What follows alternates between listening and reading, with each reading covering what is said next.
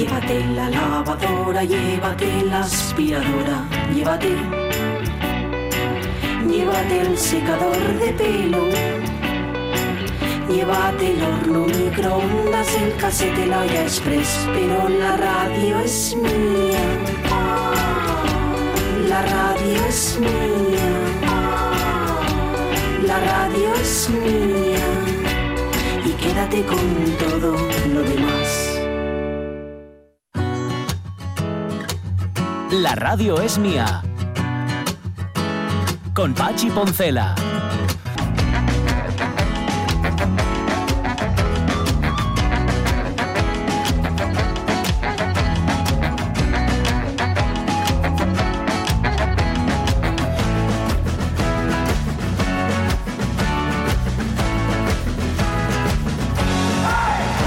Las 12 y cuarto de la mañana, bueno, Pablo, bien, ¿no? Un balance positivo. Estupendo. Eh, eh, además creo que es mejor, es mejor que el plutonio la radio. Es otro tipo de radiación, pero no, lo digo porque el plutonio está más, te dura más el canguelo del plutonio, te dura más que el canguelo de la radio. Mm. Ahora mismo lo nuestro es radioacción. Totalmente. No radiación. No, no, no, radioacción, radio. Y, y se te estás un poco acongojado un rato, así del miedo que te da. Ya, me sorprende que no hayas quitado la chupa. ¿Sabes?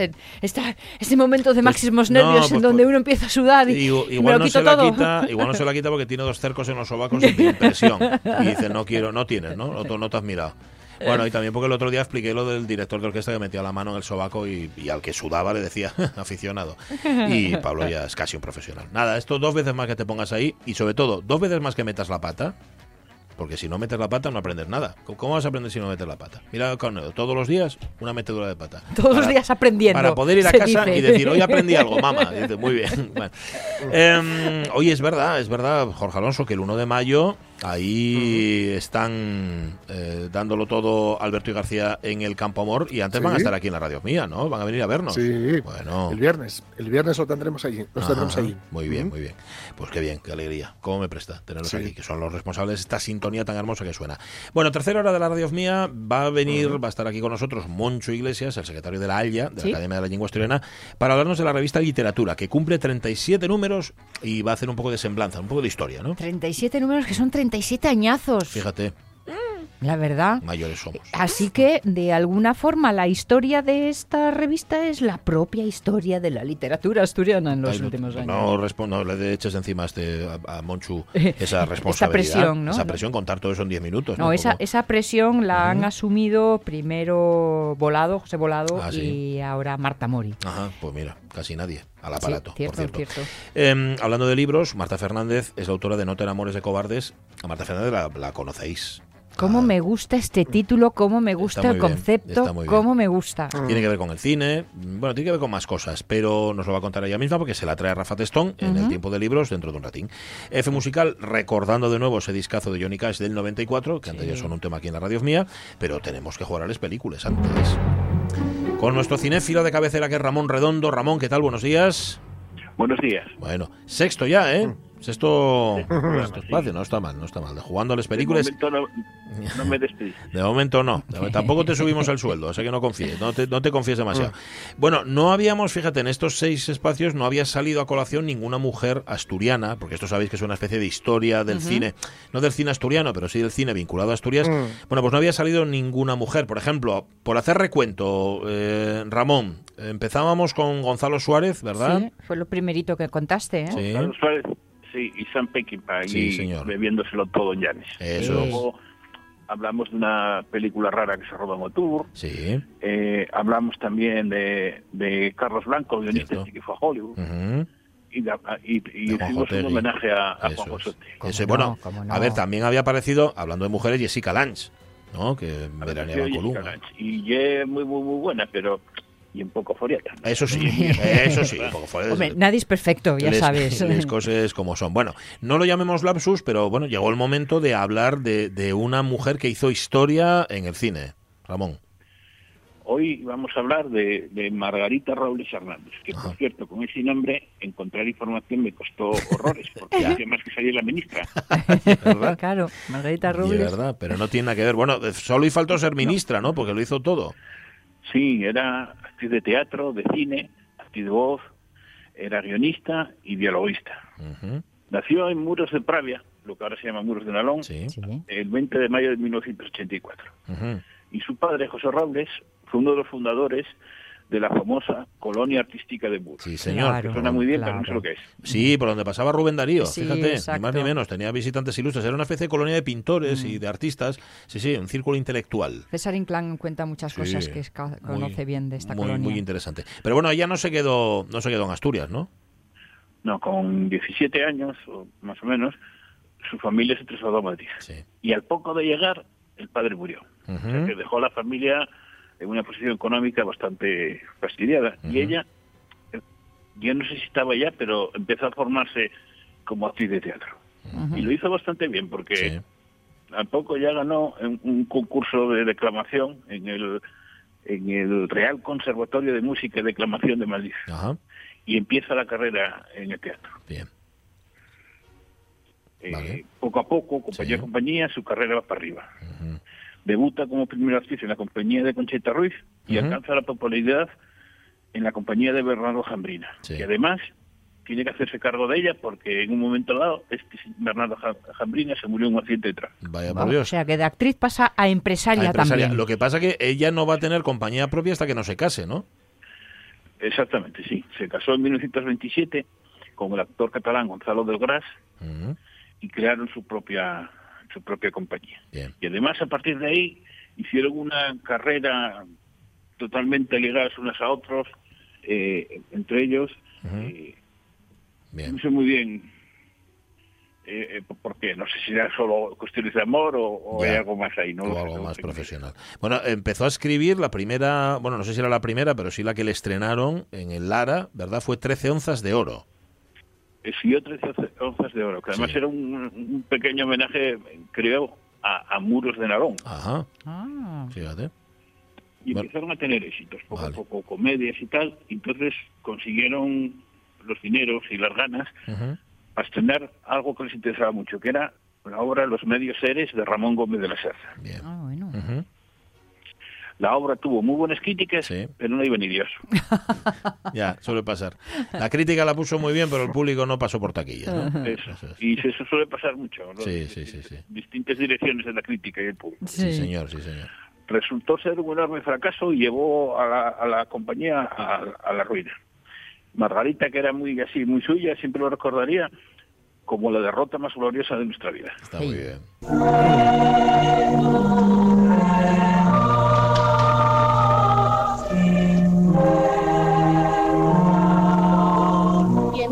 Venir, está muy enfadada.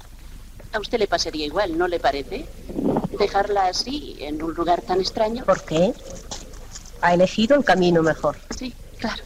Nos dejarán oírlo alguna vez. Supongo que podrá cantar en funciones benéficas. Perdone, vuestra reverencia. Bueno, una de estas mujeres, no, sé, no sé cuál de las voces corresponde a nuestra protagonista de hoy, a Margarita Robles, eh, es Sor Intrépida esto que estamos escuchando. O sea que también, claro, aparte de teatro, y por eso la traes a estas secciones, porque hizo cine. Hizo cine, sí.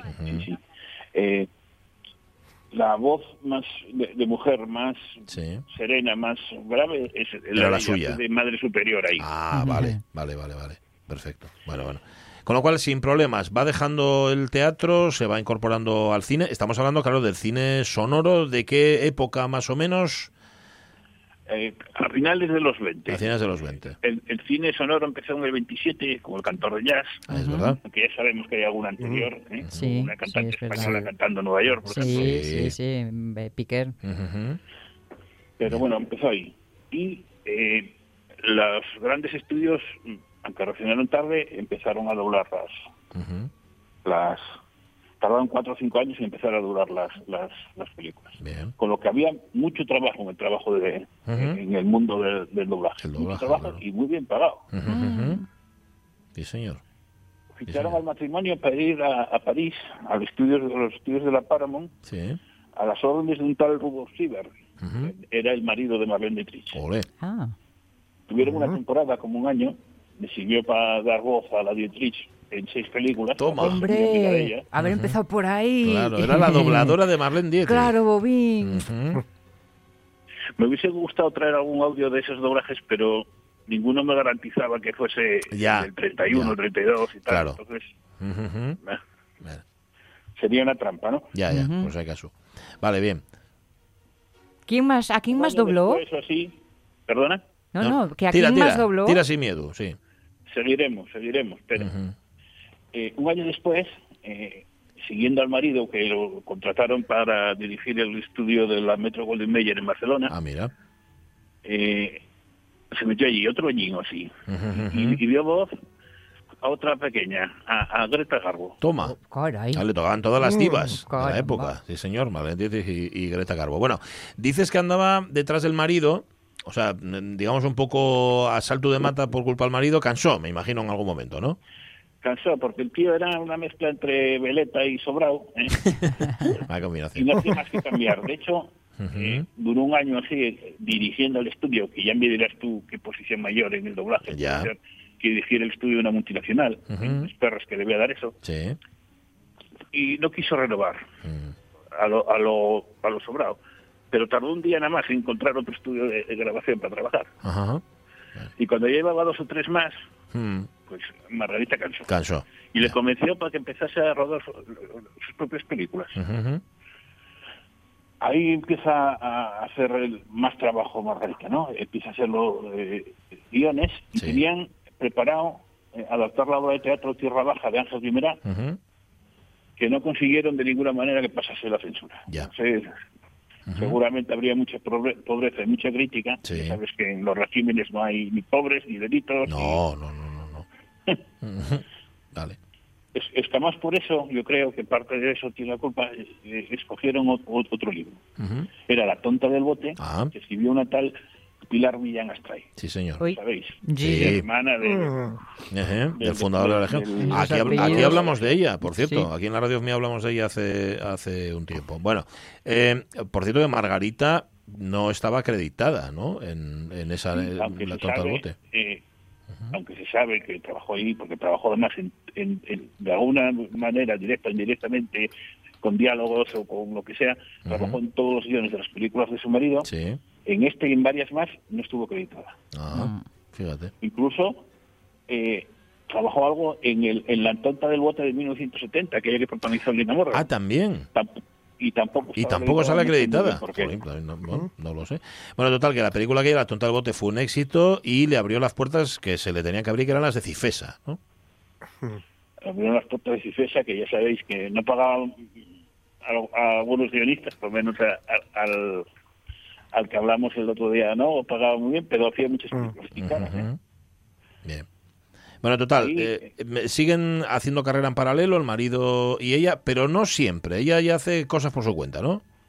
Por ejemplo, en guiones, sí. Eh, todo lo que tiene acreditado son guiones con su marido, salvo una, una excepción, que es un, yo no sé si es un episodio de una serie o es un, o una película para la televisión, que dirigió eh, Pilar Miró. Ah, mira.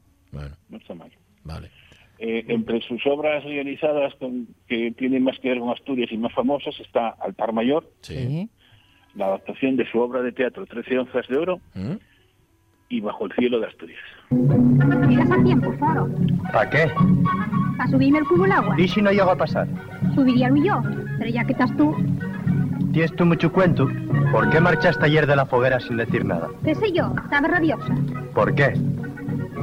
De sobra sabes tú por qué. Va, tontaes. Tontaes. Esto es bajo el cielo de Asturias donde se utiliza el asturiano. Sí, así un poco. ¿Vas metete por ahí? ¿Vas metete por ahí? El asturiano se utiliza con cierta frecuencia y la mayoría del cine que se en Asturias después del Sonoro eran como reportajes turísticos por Asturias para llevar a, a, América y tal, a, los, a, los, emigrantes ahí, ¿no? Y, claro, se hablaban asturiano porque se hablaban asturiano. Claro, pues sí, pues sí, normalizando. Bueno, ya da el salto a la gran pantalla con una comedia, ¿no? Una comedia de la que no sé absolutamente nada, se llama Los millones de la polichinela. Sí. De hecho, en algunas, mm, por ejemplo, en Fin Affinity no sale, hay que rebuscar más todavía, sí. que dirige su marido, ¿no? Ajá y, participó en varias, no en todas como actriz, en varias de las obras de su marido, pero también con otros directores contrastados de aquella época. Trabajó con Luis Lucía, por ejemplo, con Rafael Gil, con José Luis Sánchez de Heredia o con Pedro Lea. Mírala. incluso llegó a rodar una película italiana ya a finales de los 60, principios de los 70. Oye, ¿toda esa vida no la pasó a escrito? ¿No escribió nada? Así curioso. En 1982, ya llevaba un tiempo retirada, publicó un libro de memorias, hablaba mis 88 añitos. Uy, qué bueno, mis 88 añitos. Me encanta. ¿La leíste esa? ¿La conoces? No, no, solo conozco la portada, no he conseguido por ningún lado, mira que rebusco yo. Ya, ya, ya, bueno, aparecerá, no te preocupes. Vale, y, y se va, se muere muy, muy mayor, Margarita. Sí, de que ella duraba mucho la gente. Eh, esta mujer, Margarita Robles, actriz, guionista, dialogista y escritora, falleció en Madrid el 11 de julio del 89, con 95 años. Ahí la tienes. Oye, con todo ese carrerón y no la conocemos. bueno, yo por lo ¿eh? menos no, la, tengo en mi registro para nada. Yo tampoco. Muy poco. Yo creo que si hubiese hecho carrera eh, menos en paralelo con su marido, igual sí. Igual hubiese sido más conocida. Igual sí. Igual le ensombreció, ¿no? El tipo ese que decías tú, una mezcla de sobrao, ¿cómo era? Sobrao y veleta, ¿no? El, de grasa este. Si no paraba aquí ningún lado. Pues apuntad el nombre, Margarita Robles Hernández, actor, actriz de teatro, de cine, de voz, guionista, dialoguista y unas cuantas cosas más, a la que hoy ha recordado en este Jugando a las Películas nuestro Ramón Redondo. Ramón, gracias mil. Cuídate mucho. Un abrazo. Adiós, adiós, adiós. Un abrazo. Sí, señor. ¿Ves? Vamos sumando nombres poco a poco. Carlos Blanco, por ejemplo. Otegui, yo qué sé. Eh, Gonzalo Suárez, que bueno, será lógico, Jessica, yo qué sé, oye, son historias del cine, de nuestro cine, que no es una historia, eh, un, compendio, no, no, no, es una enciclopedia. De, una manera u otra, eh, vamos teniendo pues ahí capítulos. ayer, mucho. ¿Sí? ayer me encontré con, con alguien que había colgado una foto precisamente de Jessica Lange con, su marido fotógrafo mm. eh, por aquí por Asturias. Irreconocible ¿eh? era tan jovencina que ¿eh? irreconocible. Ajá. Mm. bueno bueno. La que tuvo la que tuvo retuvo no obstante ahí hay mucho poderío. Sí sí sí. Qué tremenda. Qué tremenda mujer. 12 y 31 minutos de la mañana. Del cine a los libros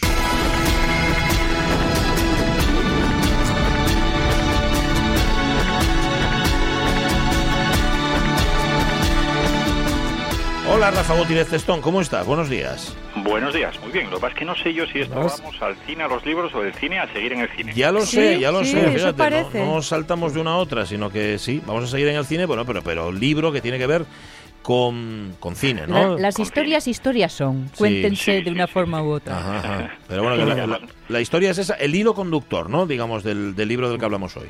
Sí, casi podemos decir que el hilo conductor es una, una conversación entre una biblioteca y un, y un cine. Puede ser eso, mm. que es, como se inicia el libro, con una, con una hermosa conversación entre biblioteca y cine y después es un canto amor al cine y a los a, los libros también en los que están inspirados buenas, buenas partes de esas historias. Bueno, eh, preséntanos el libro y preséntanos a su autora. Pues la autora es, es Marta Fernández, yo creo que es muy conocida como con su faceta como periodista, pero había publicado hace hace unos años una novela en la editorial Planeta, el Te regalaré el mundo, que a mí fue una novela que me sorprendió, me sorprendió mucho esa, esa novela y, me extrañó después que no que no siguiera publicando libros por bueno por la por la trama y, y después me extraña me extrañó después cuando aparece en Círculo de Tiza este No ten amores de cobardes porque es un libro aunque tiene aunque tiene nexo común en cuanto a la manera de escribir, una manera de escribir muy muy directa, muy fácil a aparentemente para los lectores, para que lo entendamos bien, una novela, a mí me parece que, su forma de escribir es muy, muy oral, porque yo cuando estoy leyendo sus historias, como me, pasó con aquel libro que estuve releyendo estos días y me pasa ahora con el No tener amores de cobardes, es como si alguien me lo estuviera contando. Es una narración muy, muy limpia, muy fresca, en la que y después, sobre todo en este libro, lo que hace es esa mezcla de, de libros y cine, y, y después mezclar también, y yo creo que una manera muy adecuada, la podemos decir, irse a la cultura popular también, porque en la misma frase te pueden aparecer, te puede aparecer Bach y te puede aparecer Woody Allen, por ejemplo, en la en la misma. A mí eso me gusta mucho. Pues la vamos a saludar. Eso es nuestra vida diaria, ¿no? Ni más ni menos. La vamos a saludar porque ya está el teléfono. Marta Fernández, ¿qué tal? Buenos días. ¿Qué tal? Buenos días, ¿cómo estáis? Pues un placer tenerte aquí con nosotros. Empieza, el libro no nos lo hemos leído, por eso nos tenemos siempre a Rafa, que mm. Rafa es el que se lee los libros y nos los cuenta y nos los recomienda.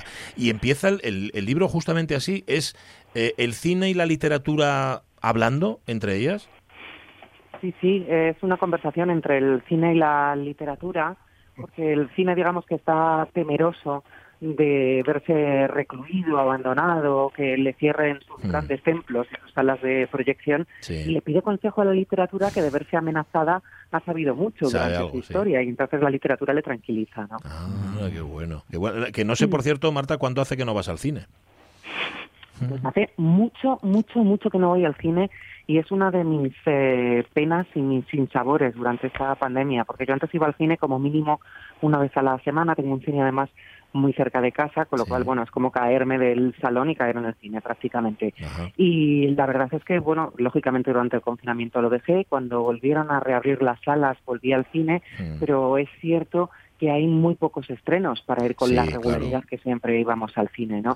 Y, y, entonces, pues la verdad es que lo he hecho mucho de menos y como el cine, en ese primer relato de eh, del libro de No te enamores de cobardes, yo también tengo a veces miedo de que esto pueda ser la puntilla definitiva para las salas. Y que nos acostumbremos a ver el cine en casa. A ver, el cine en casa no deja de ser cine o no, no es cine en absoluto. Yo, yo creo que no, ¿eh? de verdad os lo digo. Tengo total fe en, que, volveremos? en que estaremos en, la, en el oscuro. ¿Tú qué crees, Marta? Con lo que nos gusta lo oscuro.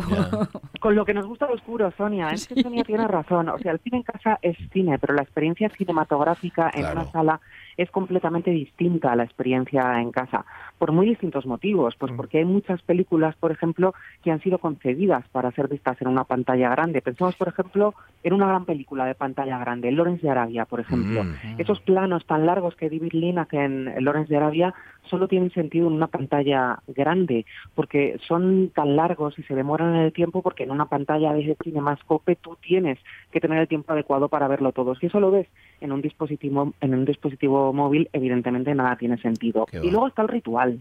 Y es que yo soy mucho de rituales, ¿no? Creo que vosotros también. Pues eso, la ceremonia de ir al cine, de meterse en una caja que de repente se queda oscura, de ver qué te van a ofrecer y de ver cómo te atrapan. Pues sí. El libro está dedicado... Eh, espera, Rafael, hago, hago una pregunta y enseguida... No, además te iba a preguntar ahora, ¿eh? no, ya sabes. no, te iba a preguntar por, la dedicatoria del libro que es a tu padre y, e intuyo que fue el, el primero que te llevó al cine, Marta. Pues sí, claro, es que dentro de este amor al cine creo que a nuestros padres les debemos muchas veces el amor por aquellas cosas que nos apasionan y que nos han dado grandes momentos de felicidad en la vida. Y entonces, pues claro, yo siempre recuerdo cuando mi padre me llevó a ver Fantasía en el cine. Mm. Él se acuerda además muy bien, en el cine Imperial, que era un cine de la Gran Vía de Madrid, que ya no existe, por supuesto. y lo recuerdo como una conmoción, conmoción buena, ¿eh?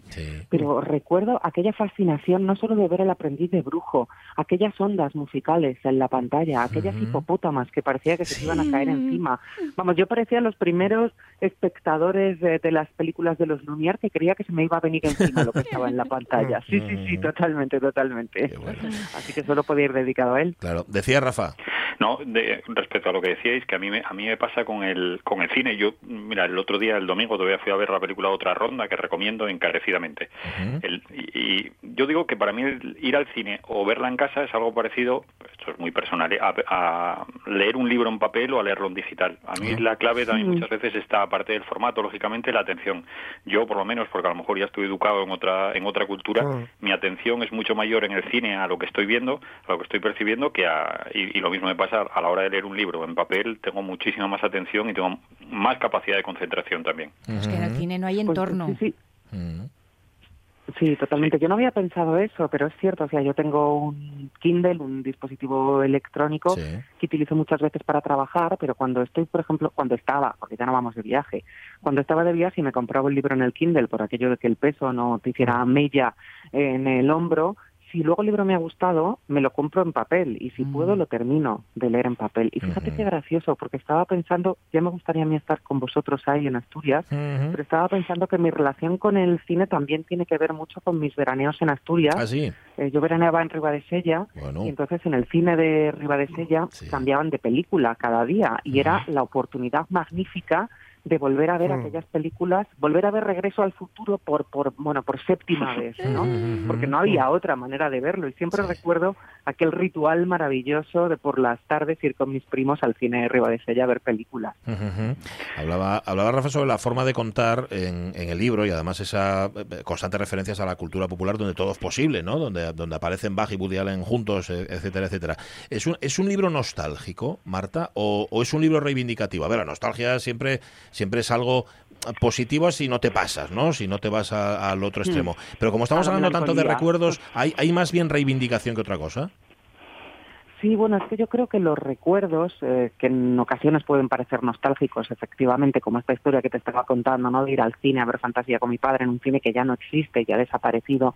Yo creo que esos recuerdos son los que construyen nuestra identidad. Así que, claro, a lo mejor hay nostalgia. Hay nostalgia, creo que sobre todo del momento del descubrimiento de algunas novelas, de algunos textos, de algunas películas, pero lo bueno de las películas y los textos y los libros es que luego siempre puedes redescubrirlos y volver a, ellos. Así que creo que más que nada en este libro lo que hay es obsesión, obsesión por aquellas cosas que nos gustan. Pero mm. claro, uno es de una generación, con lo cual muchas veces generacionalmente esas obsesiones coinciden, ¿no? Entonces sí que eso se podría interpretar quizá como un poquito de nostalgia. Pues hay, hay, muchos capítulos en el libro, pero hay uno que a mí me, hizo una especial ilusión que está dedicado a John Casale, que es el ah, prodigio de las cuatro caras. Madre mía.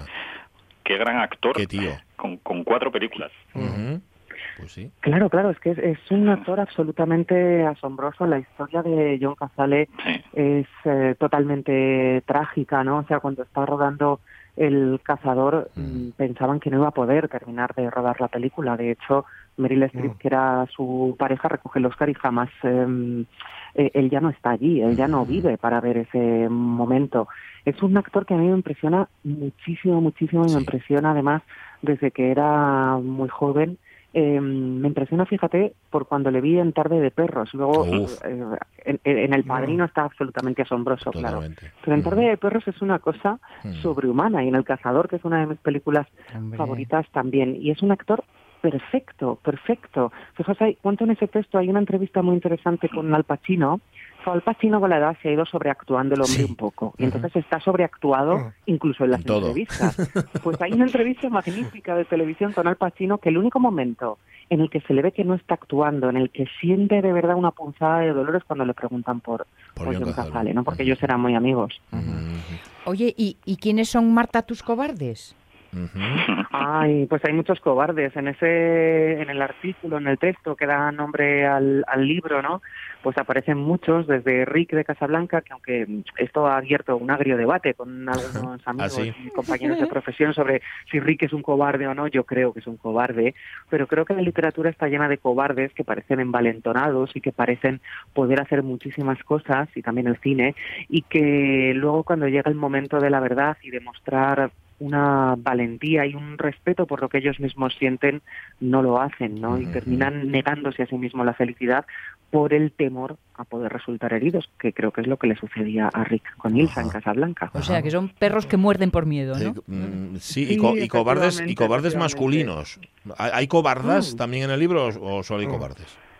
Sí, sí, yo creo que también hay cobardas. Es que, claro, lo bueno lo bueno de cobardes es que es un adjetivo que vale para los dos géneros, ¿no? Es masculino y femenino, igual que valientes, que también vale para los dos géneros. Sí, sí, yo creo que hay cobardes y cobardas, pero creo que en el fondo también hay muchos más valientes, porque el libro trata sobre todo sobre la literatura y sobre el cine. Y decidme, ahora mismo hay mucha más gente, mm, gente más valiente que los libreros o que la gente que hace ah, cine o que la gente como vosotros que se dedica a hablar de cultura. no, esto es un rasgo de valentía tremendo. Vamos. Totalmente, totalmente. Bueno, Pero es, por necesidad. ¿eh? En el caso de Rafa, en el caso de Rafa no hablo de perres. es doblemente, doblemente valiente porque él abrió la librería, corrígeme si me equivoco, Rafa, en la crisis anterior. Sí, es verdad.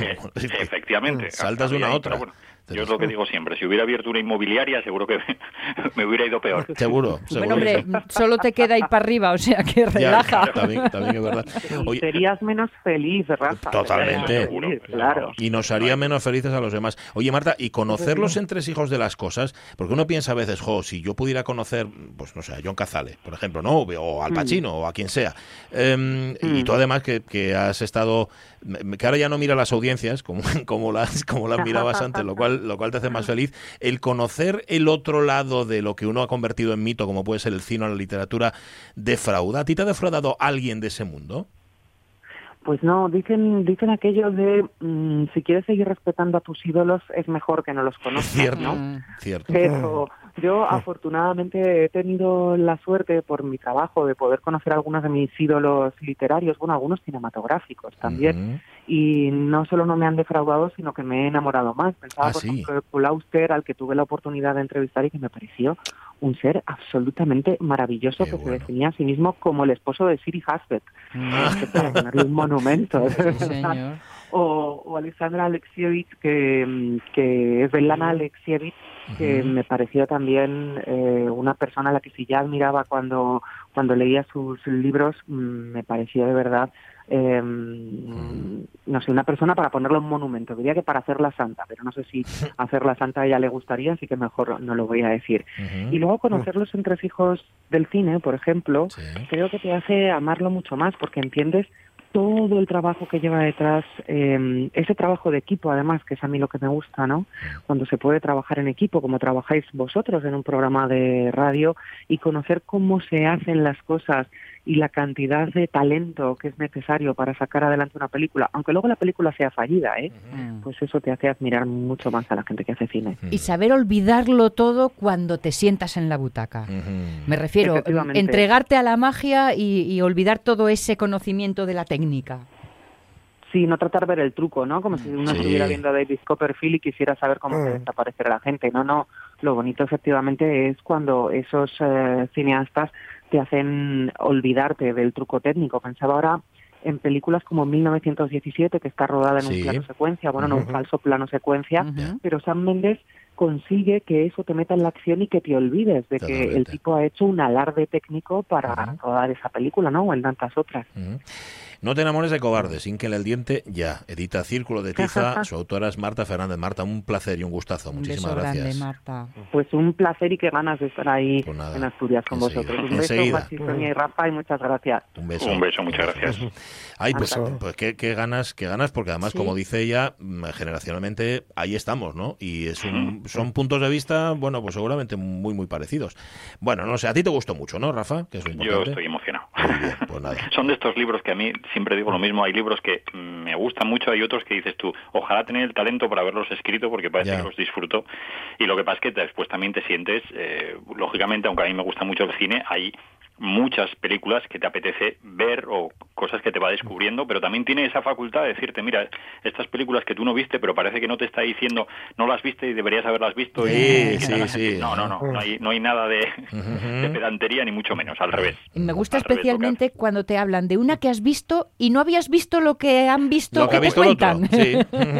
Eh, eso, es una maravilla. La verdad es que es un libro para disfrutar. Pues nada, no os lo perdáis. Gracias, Rafa. A vosotros. Abrazos. la próxima. Eh, 12 y 47. Antes de que venga Monchu, igual ponemos una Johnny Cash, ¿eh? ¿No crees? Vale, pues podemos poner, mira, la canción con la que cierran este American Recordings que se publicaba tal día como hoy en 1904 y que se llama El hombre que no podía llorar. Dale.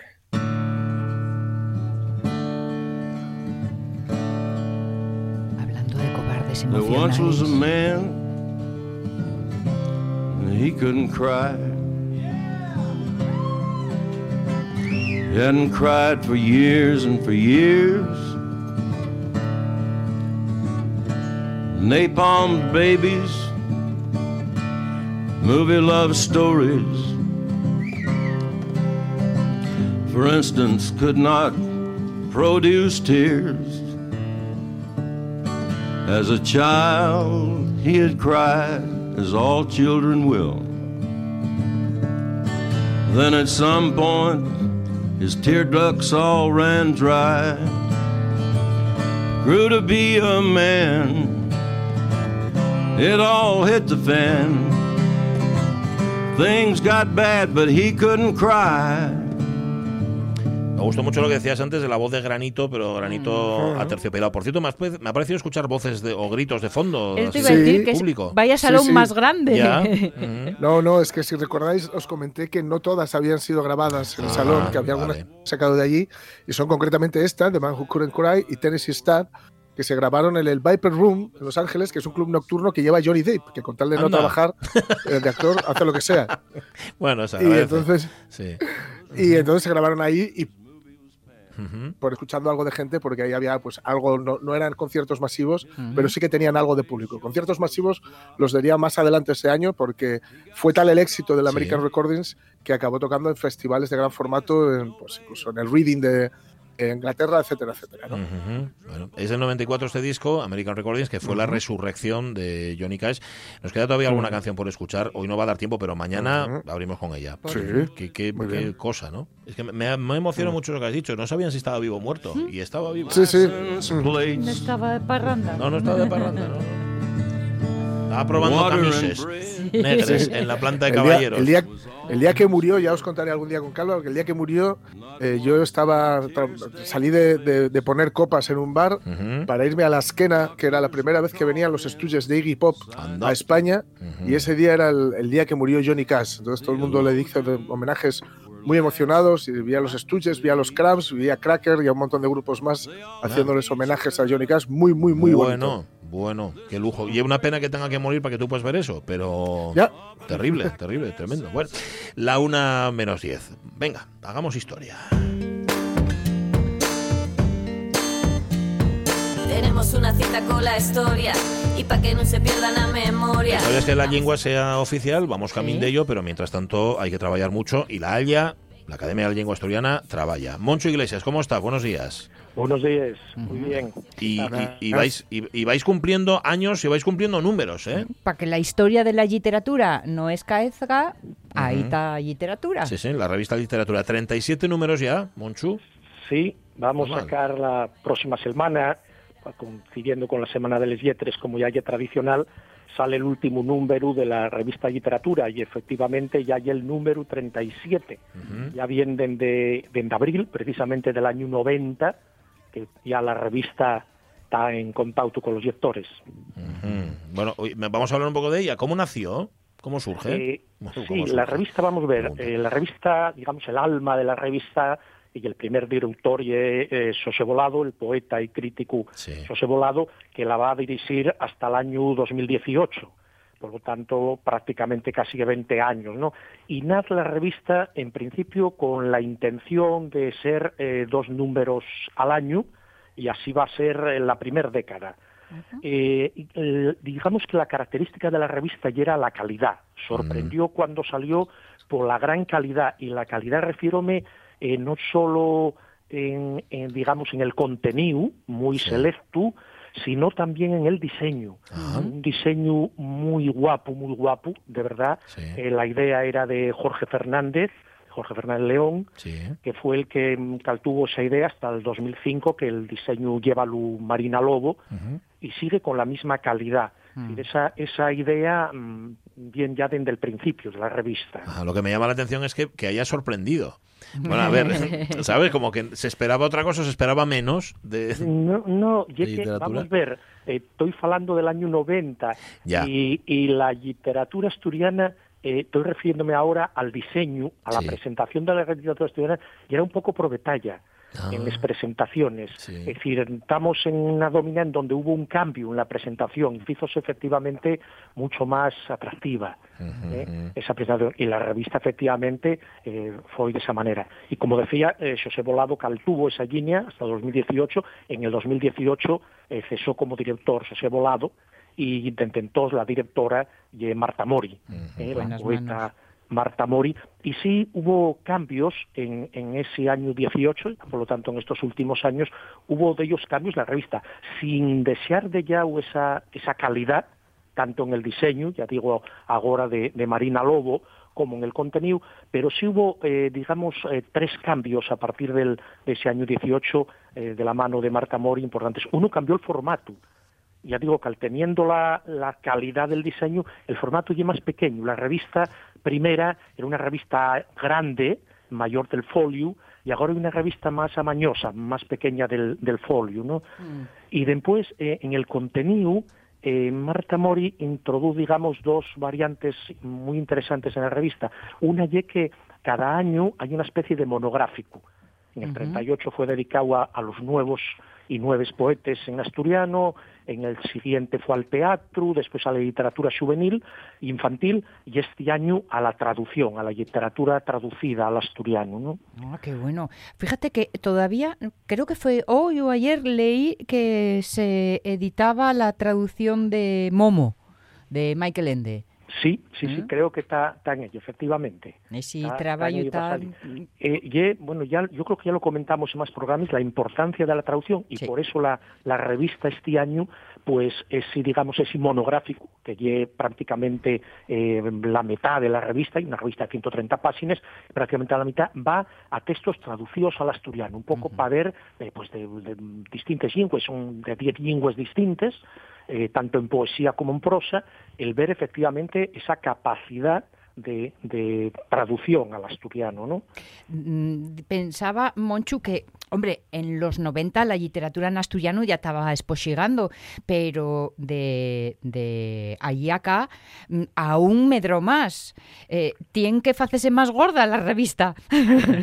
bueno, sí, en ese sentido puede que sí, pero efectivamente, eh, un ejemplo, el ver la revista, yo digo, tan, tan guapa, además de ver de, desde el 90 hasta aquí esos 37 números, sí se va viendo efectivamente cómo fue a más, cómo fue medrando, como dices, la, la literatura asturiana, ¿no? Mm. Porque siempre muy selectiva, mucha calidad, el criterio de volado siempre era seleccionar mucho lo que se publicaba y demás, pero efectivamente va viéndose que, que hay más en cantidad y la calidad efectivamente y la variación va ampliándose también y ese, eso puede ir viéndose a lo largo viendo les, revistas de literatura. Yo tengo les guardáis como un tesorín porque de, de alguna manera lle como una propia historia de la literatura asturiana.